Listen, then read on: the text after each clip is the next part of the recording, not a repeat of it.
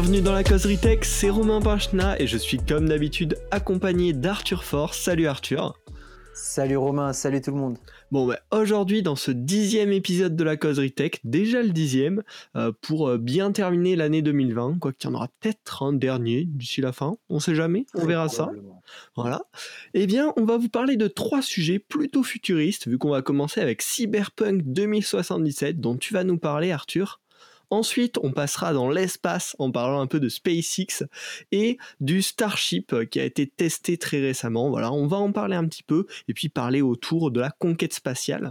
Et enfin, on terminera avec un sujet d'actu, un sujet polémique, bien évidemment un sujet Apple avec les AirPods Max qui ont été annoncés et déjà testés par 2-3 euh, gros médias ou gros youtubeurs. Euh, voici le programme du jour. Arthur, je te laisse commencer. On commence jeu vidéo? Parfait, on parle jeux vidéo. Alors c'est un programme qui est très futuriste et on va faire redescendre un petit peu tout ça euh, en parlant de Cyberpunk 2077 qui est sorti aujourd'hui. Euh, et on va pas se mentir, ce n'est pas une franche réussite quand on regarde notamment le cours de CD Projekt qui a baissé de 8%, euh, de, de 8%. CD Projekt, l'éditeur de Cyberpunk voilà, le, le studio polonais qui est à l'origine de Cyberpunk 2077, qui, qui sont aussi les pères de The Witcher 3. Euh, donc un gros titre qui était super attendu euh, sur euh, bah, cette sortie de, Cyberpunk 2077 qui a été repoussé, repoussé, re-repoussé. Sept ans de développement, un jeu qui était extrêmement attendu chez tous les joueurs, une fanbase énorme depuis plusieurs années. Et bah, c'est la déception. C'est la déception parce qu'il y a eu beaucoup de, de tests sur les différentes consoles. Euh, alors, notamment la next gen. On nous avait montré déjà des images de next gen. On nous avait montré des images sur PC. Le jeu paraissait magnifique. Tout était euh, incroyable. Tout le monde rêvait de ce jeu. Et puis, on s'étonnait un petit peu de ne pas voir de, tests sur euh, les PS4 et Xbox One de plus ancienne génération. type la PS4 FAT par exemple. Et là aujourd'hui, du coup, on a eu les premières images et c'est catastrophique et c'est pas forcément mieux d'ailleurs sur NextGen, qui, on le rappelle, n'a pas encore euh, eu son patch euh, NextGen. C'est-à-dire que la version qui, pour l'instant, est compatible NextGen, c'est juste un portage. Hein. Euh, on est sur la version old-gen qui, est, qui est adaptée du coup à la next-gen. Donc c'est un petit peu dommage. c'est un lancement qui est, qui est raté. C'est un jeu qui, en, lequel j'attendais beaucoup parce que la DA est complètement folle. L'histoire aussi, d'ailleurs je vais en parler brièvement Cyberpunk 2077, c'est un style bien particulier. Euh, c'est euh, une dystopie euh, très futuriste dans laquelle la société qui a été rongée tout autour a permis la création d'une ville, Night City, euh, dans laquelle euh, on, voit maintenant toute forme de décadence euh, qui n'est pas sans rappeler notre, notre société à nous. C'est un petit peu une, une critique. C'est d'ailleurs ce vers quoi pourrait amener notre société d'ici quelques années. Là, on s'embarque un petit peu, mais voilà les grandes lignes.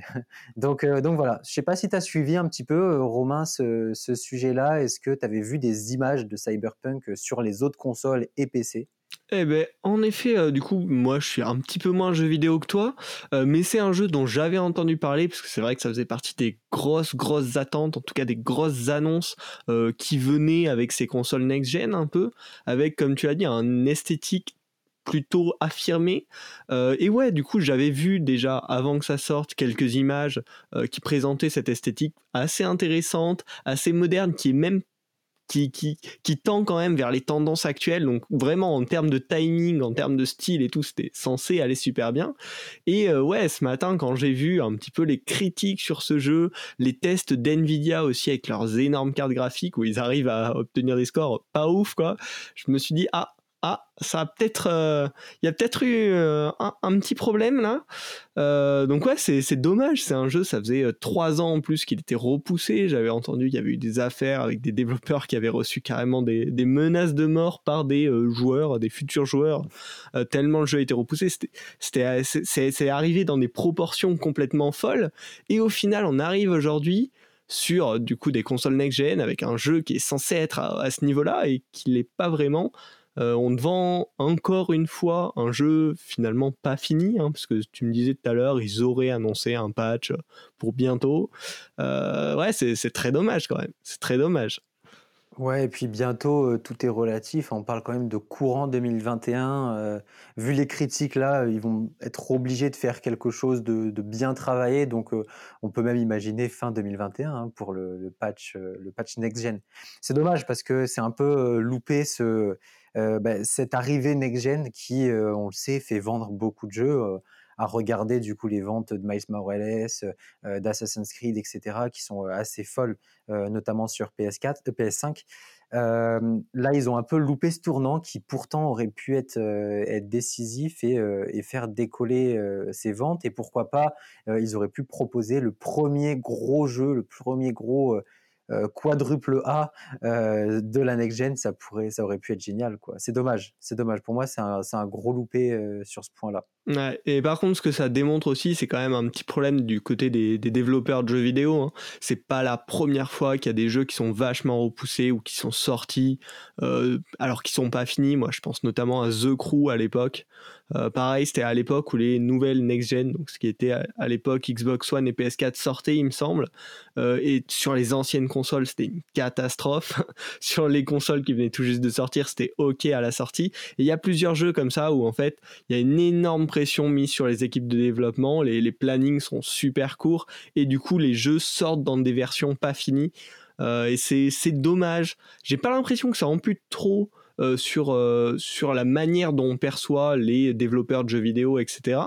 Assez bizarrement d'ailleurs, mais c'est dommage d'un point de vue moral déjà, parce que les développeurs ont l'air quand même très stressés, très mis sous pression quand il y a du retard sur les jeux vidéo, ce qui est un petit peu normal d'un point de vue commercial, mais pas top d'un point de vue éthique. Et bah, pour les joueurs, euh, quand tu payes un jeu 70-80 balles, il me semble aujourd'hui pour les, pour les nouveaux jeux PS5, avoir Ah, un jeu pas fini, c'est pas ouf. 70, hein. Ouais, ouais. 70, ok. bah. Mais euh, ouais, non, mais je suis totalement d'accord avec ce que tu dis euh, sur, euh, sur les développeurs, d'autant plus qu'on le sait, chez CD Projekt, il y a eu beaucoup de, de tensions au sein de l'équipe. des, parce que les employés font énormément, énormément d'heures pour être, euh, pour essayer d'être dans les temps et on le voit, bon, ça n'a pas trop porté ses fruits.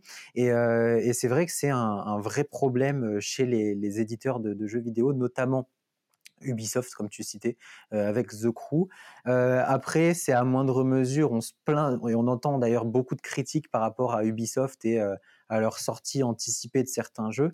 Euh, ça reste dans la plupart des cas jouable. Euh, les Assassin's Creed, par exemple, qui sont encore très buggés à leur sortie, c'est vrai, euh, sont quand même vraiment bien jouables.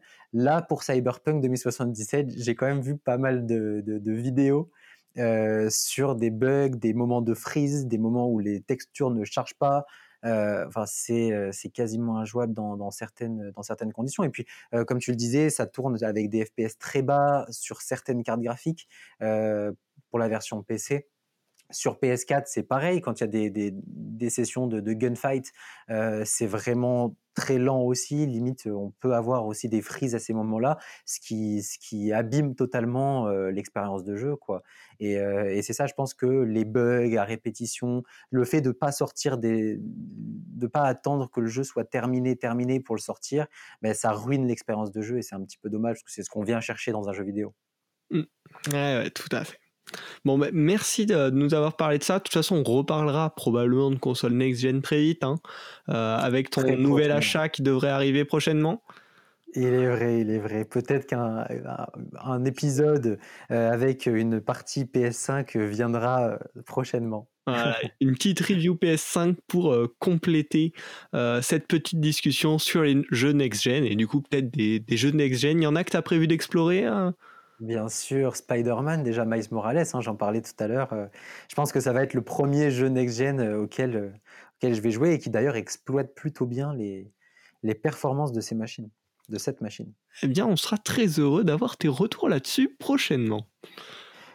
Très bien, très bien. Alors maintenant, il me semble que tu voulais nous parler de j'en perds mes mots, Ah, de perds mes mots, de SpaceX. SpaceX, de De SpaceX. SpaceX. Alors tout à fait. Donc là, à l'heure où on, enregistre cet épisode, SpaceX a hier effectué des tests avec son vaisseau Starship, enfin sa fusée Starship, qui avant s'appelait la BFR, la Big Falcon Rocket, ou euh, de manière un peu plus informelle, la Big Fucking Rocket.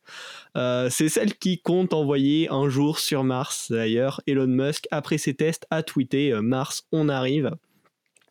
Et donc, euh, bah, c'était un premier test. Le but, c'était d'envoyer euh, la fusée à 12 km de haut, entre 12 et 15 km de haut, de lui faire faire une petite manœuvre euh, dont il aurait besoin par la suite, quoi, pour tester la fusée.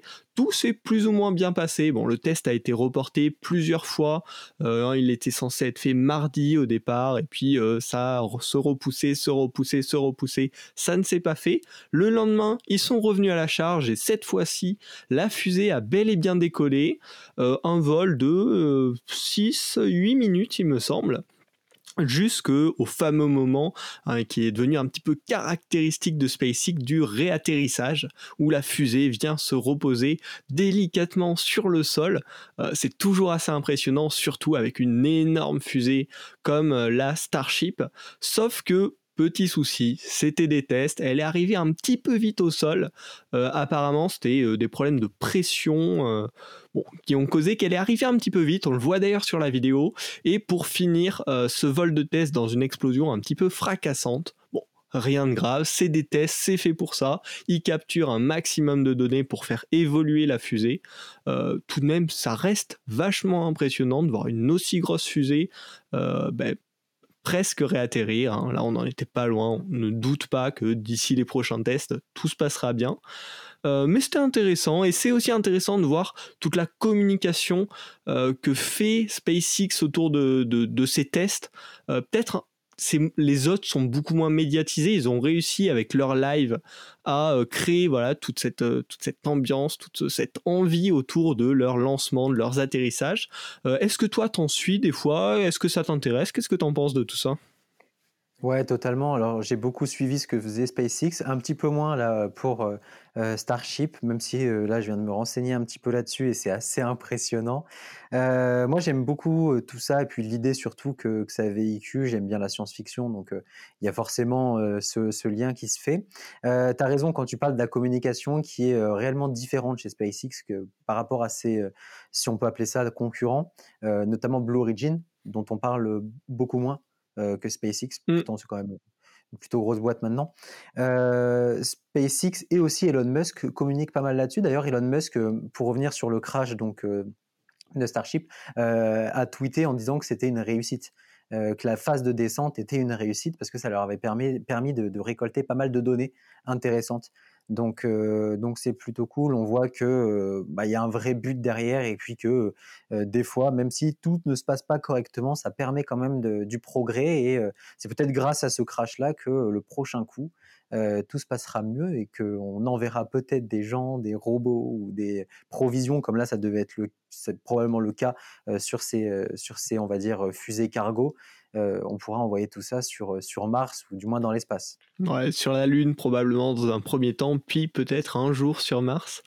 Euh, aussi, ce qui était intéressant avec ce test, c'est qu'il testait le système de direction, de guidage avec les espèces d'ailerons de ce vaisseau Starship. Donc ça, pour le coup, ça a été une vraie réussite. Le vaisseau a pu effectuer les différentes manœuvres qui étaient prévues. Euh, donc voilà, il y a une partie de réussite, il y a une partie d'échec, mais c'est aussi le but de ces tests-là. Et si on parle de manière plus large de conquête spatiale, euh, est-ce que tu as un avis? Est-ce que tu t'es intéressé à ça? Parce qu'on envoie aujourd'hui beaucoup de robots, bien plus loin que nous, dans des zones bien plus dangereuses que ce qu'on peut faire. Est-ce que ça a encore un sens finalement de vouloir euh, envoyer des humains sur la Lune ou sur Mars, euh, où les conditions nous sont si hostiles alors qu'on a des robots qui font quand même vachement bien le taf? euh, en termes de rentabilité, coût-bénéfice quoi. Eh ben, je suis, ouais, je suis, euh, suis d'accord avec ce que tu as dit là sur la fin surtout. Euh, moi, c'est quelque chose euh, dont je crois. Je pense qu'il faudra d'abord, il faut d'abord envoyer aussi euh, quelques humains euh, sur place pour la recherche. Et aussi pour le défi. Euh, mais à terme, c'est vrai qu'envoyer des robots paraît un peu plus judicieux. Euh, moi, j'y crois à cette conquête spatiale, euh, notamment avec la vision de, Jeff Bezos. Je ne sais pas si tu as eu l'occasion de, voir ça, notamment avec une vidéo de la chaîne de Paul, il me semble, sur YouTube, qui expliquait un petit peu la vision de, Jeff Bezos de délocaliser une partie de l'industrie lourde euh, sur la Lune ou sur Mars, par exemple, pour euh, faire en sorte que la Terre devienne un petit peu une, une réserve naturelle protégée et qu'on puisse euh, préserver l'écologie, du moins avoir un, impact écologique plus faible, et donc exploiter ces planètes dites mortes pour, pour polluer. Alors c'est quelque chose qui fait vraiment débat. Mmh. c'est une vision qui, qui me paraît cohérente, même si très très tiré de, science de la science-fiction. quoi. Euh, c'est quelque chose qu'on ne verra peut-être jamais, nous, de notre vivant du moins, euh, qui paraît un petit peu compliqué parce que c'est aussi une organisation de malades, quoi, délocalisée de, de l'industrie là-bas. C'est des voyages qui sont extrêmement longs. Euh, pour aller, par exemple, sur Mars, on parle de six mois de voyage. Donc, enfin, c'est quand même très compliqué. Euh, donc à voir. Après, moi, c'est une vision qui me plaît globalement parce qu'on se dit que euh, ça serait pour protéger la Terre, pour euh, essayer de, de, nous protéger de nous aussi, et du coup d'exploiter ces endroits un petit peu inhabités. C'est aussi un défi technologique. Donc là-dessus, ça me branche. Après, c'est toujours un sujet qui est très controversé chez beaucoup de personnes. Je sais pas trop ce que tu en penses, mais voilà, en tout cas, Jeff a, cette, petite idée. Notre ami Jeff. Bah, ça vrai, enfin, pour moi, c'est quelque chose qui me paraît complètement utopique. Hein. Là, on voit par exemple le Starship, ils espèrent pouvoir transporter 100 tonnes de charges utiles avec cette énorme fusée. si on voulait transporter de manière régulière des matières premières produites par des industries lourdes sur d'autres planètes, il faudrait un paquet de fusées comme ça en permanence, ça demanderait une énergie folle. Euh, donc ça me paraît assez optimiste comme vision. Euh, moi, c'est quelque chose que je trouve important, la, recherche spatiale, la conquête spatiale, pour comprendre, en fait, c'est un peu le but de la science, toujours comprendre d'où on vient, au milieu de quoi on vit. Euh, c'est plus de la curiosité que de l'utilité, même si certaines découvertes faites dans l'espace nous auraient apparemment permis de découvrir des choses utiles techniquement pour nous, les humains sur Terre. Euh, mais envoyer des hommes, pour moi, c'est quand même plus un luxe, un petit peu un message d'espoir, d'ambition, que un côté utile. Hein. D'après ce que j'en ai vu, en fait, les robots nous en ramènent tellement euh, que le, bénéfice par rapport au coût d'envoyer un humain sur une planète euh, lointaine avec tous les risques que ça comporte, serait pas super super rentable. Euh, mais bon, c'est un rêve, c'est beau, ça, ça, donne envie, ça donne de l'espoir. Euh, donc j'aime quand même voir tout ça évoluer, euh, tout ça grandir, faire des tests. Je trouve ça, je trouve ça passionnant et motivant, quoi. Donc rien que pour ça, je dis oui. et puis tu as, raison en, parlant de, de, rêve et de donner de l'optimisme, etc. Et d'ailleurs, Elon Musk s'était exprimé là-dessus quand on avait parlé des. Alors, comment je me souviens plus le nom de, de, de la fusée qui était partie avec des, des hommes récemment dans l'été. Euh, je sais plus si tu as le nom, en tête. Là, sous le... Falcon 9, je crois que c'était quelque chose comme ça. Non? Ouais, très probable. voilà, qui avait envoyé du coup deux, ou, deux personnes avec des combinaisons spatiales très futuristes et qui d'ailleurs avaient été designées par des, des, des costumiers, je sais pas si on peut appeler ça comme ça, d'Hollywood. Donc assez marrant en fait. Et l'objectif était de, bah, de faire rêver pour que en fait les enfants en voyant ça se disent waouh mais c'est dingue. Enfin, c'est la conquête spatiale, c'est de la, science-fiction qui devient réelle.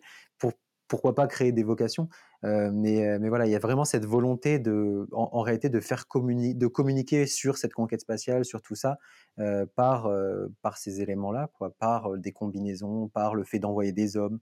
Et c'est, pour moi, c'est quelque chose de beau. J'aime bien.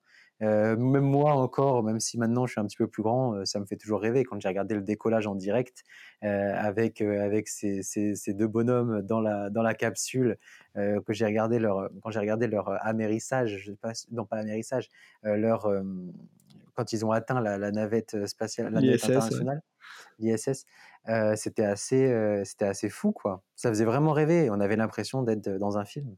Ah, mais c'est vrai, donc j'ai vérifié, c'est bien en, effet la, Falcon 9, et c'est vrai qu'ils avaient des, bah, des combinaisons finalement assez minimalistes, et c'est bah ouais, ça fait ça fait toujours rêver. Ça fait toujours rêver. Et le cockpit en lui-même aussi était entièrement tactile. Ouais. Pas de boutons compliqués comme on pouvait voir jusqu'à présent. Ça, un point intéressant avec SpaceX, c'est que notamment pour réduire les coûts, ce qu'ils font euh, généralement, c'est qu'au lieu d'utiliser du matériel de pointe euh, prêt à, euh, à vivre dans des conditions les très hostiles de l'espace, ils utilisent beaucoup de composants classiques, mais qui dupliquent en gros nombre pour avoir en fait beaucoup de backup. J'avais vu ça notamment sur certains processeurs. En gros, il y a beaucoup de chances que ça crame dans l'espace à cause des rayons cosmiques et d'autres choses comme ça. Et du coup, ils les multiplient, mais des composants classiques euh, du coup, ça, coûte beaucoup moins cher parce que c'est des composants qu'on produit de manière habituelle euh, pour des utilisations classiques. Mais vu qu'ils les multiplient, euh, bah, ils ont de quoi en fait supporter le fait qu'il y en ait qui claquent. et du coup, c'est assez intéressant aussi comme manière de penser leurs objets, de leurs fusées d'ailleurs, d'avoir ce, ce fait de, on utilise des composants classiques qu'on va adapter bien sûr au cadre de l'espace, euh, au lieu de développer à chaque fois des produits très spécifiques à cette utilisation qui coûtent très cher, mais qui du coup en termes de rentabilité finalement sont pas top. Ouais, c'est bien. Et puis du coup, euh, ils, améliorent un petit peu leur process, ils sont performants dans ce qu'ils fabriquent. Ils n'en fabriquent pas que quelques-uns. Donc euh, donc c'est plutôt cool. C'est plutôt cool. Il y a une certaine expertise qui se, qui se met en place avec tout ça. Donc donc bien, j'aime beaucoup. Bravo Elon, bravo SpaceX, bravo Jeff pour, ces, pour ces grandes idées. bon, on va passer à une autre euh, entreprise qui essaye de faire euh, rêver les enfants et les plus vieux aussi. Ou en faire criser. Ou en, faire, criser, oui, en effet, bah, on parle d'Apple, on a souvent parlé d'Apple. Euh, dans, le, dans le podcast, mais Apple revient, revient avec un produit un petit peu polémique, le AirPods Max. Euh, donc qui est dans cette lignée des AirPods. Hein. On a déjà, on le rappelle, les AirPods 1 classiques, les AirPods 2 euh, avec la recharge, qui avait amené la recharge sans fil, les AirPods Pro qui avaient amené la, euh, réduction de, bruit active. Et là, du coup, on a un nouveau produit dans la gamme qui est le AirPod Max, qui est un casque audio, ce qui du coup rend le mot AirPods un petit peu incohérent, si ce n'est un nom de marque. Oui, ils ne sont pas euh, foulés sur, euh, sur le nom de ce casque. exactement, ils ne sont pas foulés. Donc, euh, donc voilà, donc un casque très haut de gamme d'Apple qui est vendu en France à 650, je ne sais plus combien. 629 euros en France, 550 dollars aux États-Unis. Voilà, c'est ça. Donc c'est un casque qui est très haut de gamme, avec des matériaux plutôt haut de gamme pour un casque audio. Mmh. notamment, moi, ce, ce qui m'a beaucoup plu dedans, c'est l'arceau réglable, qui est en, réalité une espèce de manche télescopique. D'ailleurs, ils l'ont appelé comme ça, télescopique, je ne sais plus comment, avec des noms très marketing comme d'habitude. le casque est très beau, moi, j'aime beaucoup. Il est très simple, très épuré, euh, très euh, design industriel avec du métal, etc.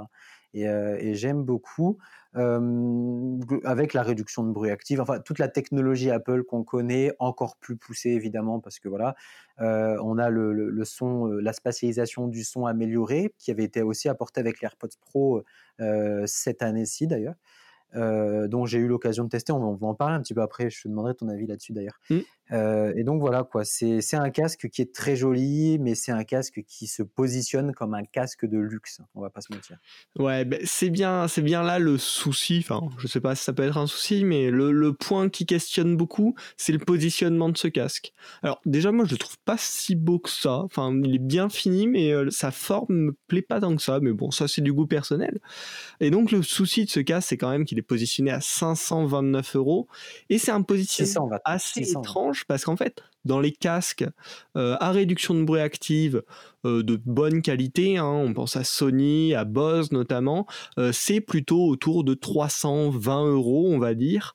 Il y a Microsoft également qui propose sa solution autour des 260-280 euros. J'en avais d'ailleurs parlé dans ce podcast à un moment. Et là, on retrouve Apple placé à 529 euros, ce qui est une tranche où en fait il n'y a pas énormément de concurrents à ce prix-là, parce que sur les casques, voilà, on est versé 300 120 euros max. Et après, on monte sur des casques très haut de gamme, IFI à 800, 1000, 1600 euros. Euh, et du coup, là, c'est quand même vachement cher par rapport à ses concurrents. Les premiers tests qui sont sortis disent que le son est bon, très bon, mais de toute façon, on peut pas lire de la qualité CD parce qu'il n'a pas de prise. Euh, c'est uniquement du sans fil et bah, les codecs qui passent sans fil sont que des codecs compressés. Euh, il a des petites features un peu bizarres, genre le fait qu'il s'éteigne que quand tu le mets dans sa sacoche. Si tu le poses sur ta table, par exemple, en attendant, ben, il va s'éteindre, mais au bout d'un moment assez étendu, il ne sera pas totalement éteint parce qu'il n'y a pas de bouton on-off sur ce casque. Euh, ils ont mis aussi une digital crown, donc qui est euh, la petite couronne sur, euh, qui est sur les Apple Watch en grossi, on va dire, en adapté au casque pour gérer le volume au lieu de mettre potentiellement, comme sur les casques Microsoft, une vraie oreillette qui tourne ou des contrôles tactiles. Donc il est assez étrange quand même ce, casque en termes de features, en termes de placement sur le marché. je sais pas, toi t'en penses quoi? Est-ce que c'est un produit qui pourrait t'intéresser Ouais, alors moi, c'est un produit qui m'intéresserait beaucoup s'il n'était pas à, ce prix-là. D'ailleurs, tu as dit 500 et quelques, c'est bien 629 euros, on le répète. C'est très cher. C'est vraiment un casque. Ah oui, 629, excuse. Ouais, très, Je n'y crois même pas. bah ouais, on a du mal. Moi aussi, j'ai eu du mal à y croire en voyant le prix. Euh, non, c'est un, produit qui, euh, oui, qui est réellement intéressant. C'est un produit de luxe. Moi, je le trouve magnifique personnellement, euh, avec un design qui change, un design très épuré. J'aime beaucoup le fait qu'il y ait cette Digital Crown euh, sur, euh, sur une des oreillettes. Euh, qui est plutôt cool, qui d'ailleurs m'avait fait penser à, ce que tu disais dans l'épisode de la causerie tech, je ne me souviens plus le numéro, là où on parlait du casque de Microsoft. donc c'est super cool d'avoir des boutons tactiles et non avoir mis un pavé, un bouton physique et non avoir mis un, pavé tactile sur l'oreillette, ce qu'ils auraient pu faire étant donné la grandeur de l'oreillette, parce que là c'est un casque qui est qui est supra-auriculaire, on appelle ça comme ça, qui englobe l'oreille. Euh, donc euh, qui est vraiment énorme. Euh, à noter qu'il est présent en cinq coloris. Mmh. qui sont des coloris que j'aime bien d'ailleurs, le argent, vert, bleu et rose, rose au corail, qui est, enfin moi je trouve ça très joli, très élégant. c'est plutôt cool. Après les features, oui, il n'y a pas grand chose quoi. C'est un casque qui apporte certains trucs, mais comme tu le disais, les, les codecs utilisés c'est du compressé, on n'a pas non plus une qualité CD. bon, Ouais, c'est, il est cool, il est cool, mais bon, pour moi, c'est un délire, quoi. Bah, clairement.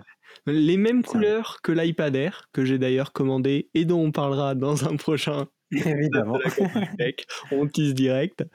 Euh, mais ouais, euh, moi, ce, bon, on vous en a déjà parlé hein, dans ce podcast, mais nous, notre référence en termes d'audio, c'est Pepe Garcia euh, sur YouTube. Moi, j'attends vivement son test, voir si la qualité est vraiment géniale et que ça vaut d'être 300 euros plus cher que tous ses concurrents qui font la même chose. mais à part ça, franchement, j'ai du mal à comprendre. J'ai un peu l'impression de revoir un HomePod, quoi.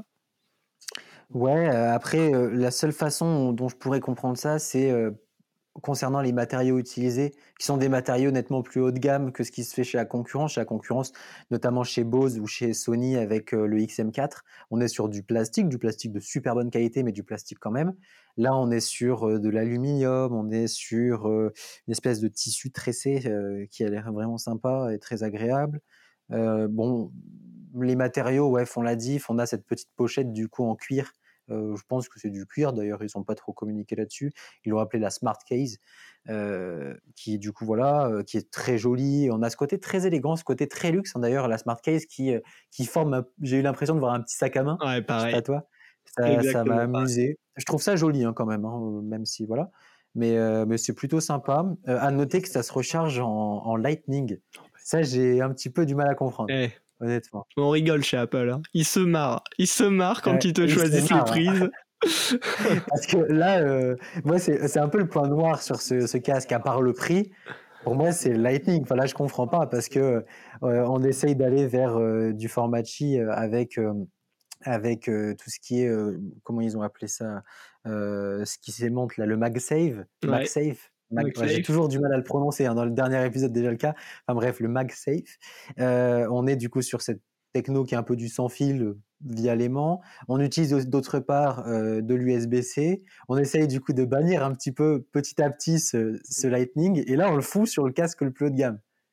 Alors qu'un casque, c'était pas compliqué d'adapter la recharge par MagSafe, par exemple. Ouais, non, et puis si on veut de l'USB-C, il y a largement la place, hein, sur la, vu la taille des, des oreillettes pour mettre une prise pour l'USB-C, c'est pas un problème de place. c'est non, c'est une décision comme ça. Ils se sont dit, on va revendre un petit peu quelques câbles Lightning en plus au cas où. Bah, c'est ça, ouais, c'est ça, c'est ça. Là, ils écoulent leurs leur câbles. Hein, j'ai l'impression ce qui reste. C'est dommage. Hein. C'est assez étrange, ouais, c'est assez dommage.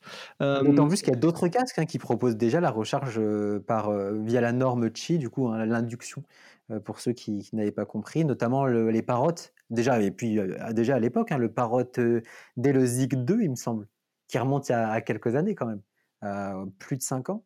Donc c'était déjà de, la norme Chi. Là, on, est sur du Lightning. Bon, bizarre, étrange. Mmh. c'est la première fois. Un autre petit point assez, assez rigolo, assez fun. potentiellement, les, les, petites oreillettes, elles sont magnétisées. Donc vous pouvez les enlever, les changer si elles sont usées, par exemple. Et si on veut en racheter, c'est autour des 80 euros la paire. Euh, donc ça peut permettre de faire des matchings de couleurs potentiellement, mais sachez que les deux petites oreillettes valent 80 euros de plus. Donc, euh, qui sont des oreillettes euh, en tissu. c'est cadeau, c'est Apple qui offre 80 balles. Voilà.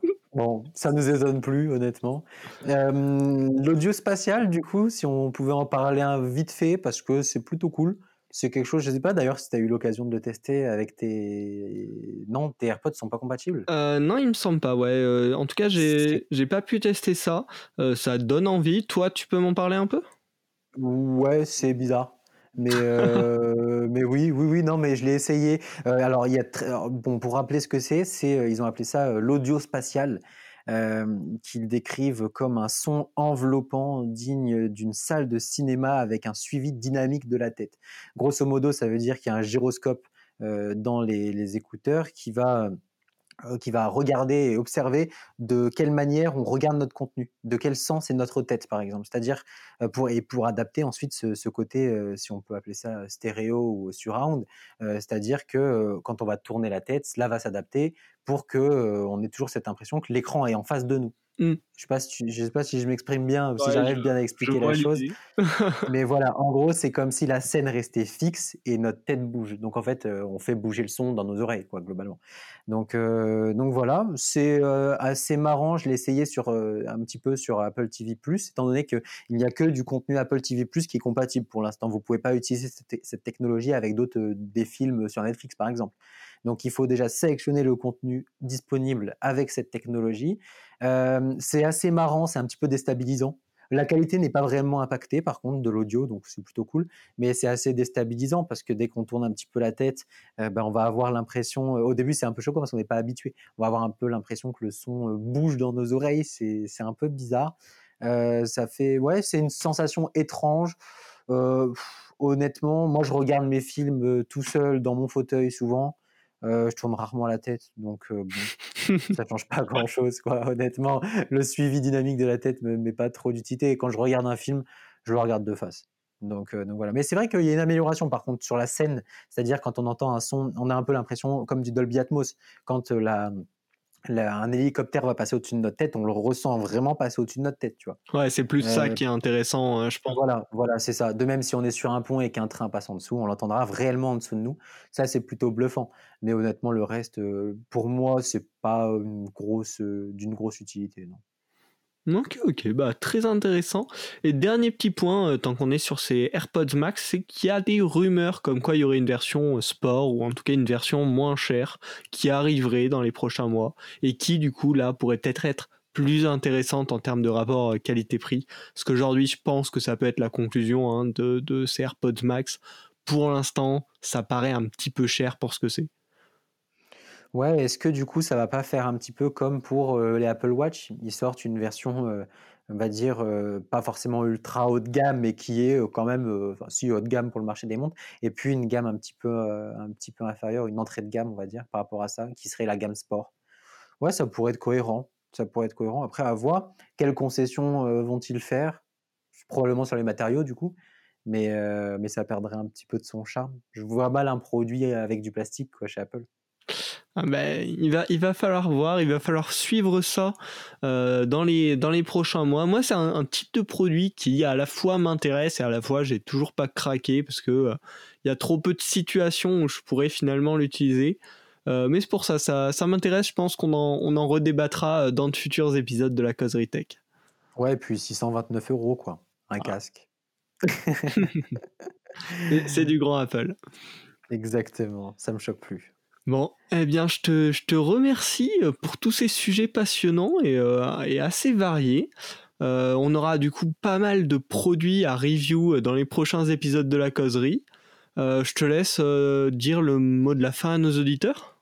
Eh ben exactement. Là, on va revenir, même si on n'était pas parti si loin, on a eu une période un petit peu compliquée avec des examens, etc., étant donné que nous sommes étudiants. mais là, on revient, on va essayer de reprendre un rythme plutôt régulier. On a plusieurs produits à, faire, à, faire des reviews dessus dans les prochains épisodes qui peuvent être intéressants, notamment sur de la next-gen, notamment sur des nouveaux produits Apple encore. voilà, on, enfin, on va, on, a du contenu en tout cas, et puis, et puis voilà, on essaie de produire quelque chose de qualité. C'est pour ça qu'on a mis un petit peu de temps. puis on voulait aussi des bons sujets, quoi. Et là, on a eu des bons sujets. C'est cool, et on va en avoir. Donc, moi, je pense qu'on peut s'arrêter là-dessus. Et puis, et puis, merci Romain pour ces sujets aussi très intéressants. Merci de nous avoir écoutés. Euh, et puis, comme d'habitude, on vous invite à, euh, communiquer avec nous. Encore, je le redis, c'est encore un appel à la communication. N'hésitez pas à, venir nous faire un petit coucou sur les réseaux sociaux, à partager ce podcast, à en parler autour de vous. Ça nous aide. Euh, et puis nous, on prend du plaisir à le faire à chaque fois. Carrément, c'est un grand plaisir, Arthur. Puis voilà, merci à tous nos auditeurs et n'hésitez vraiment pas à nous contacter, euh, qu'on discute un petit peu de, ces sujets ensemble, de qu'est-ce qu'on peut améliorer sur le podcast. Voilà. Bonne soirée à tous, bonne journée pour ceux qui commencent la journée. Bonne matinée. À la prochaine. Salut.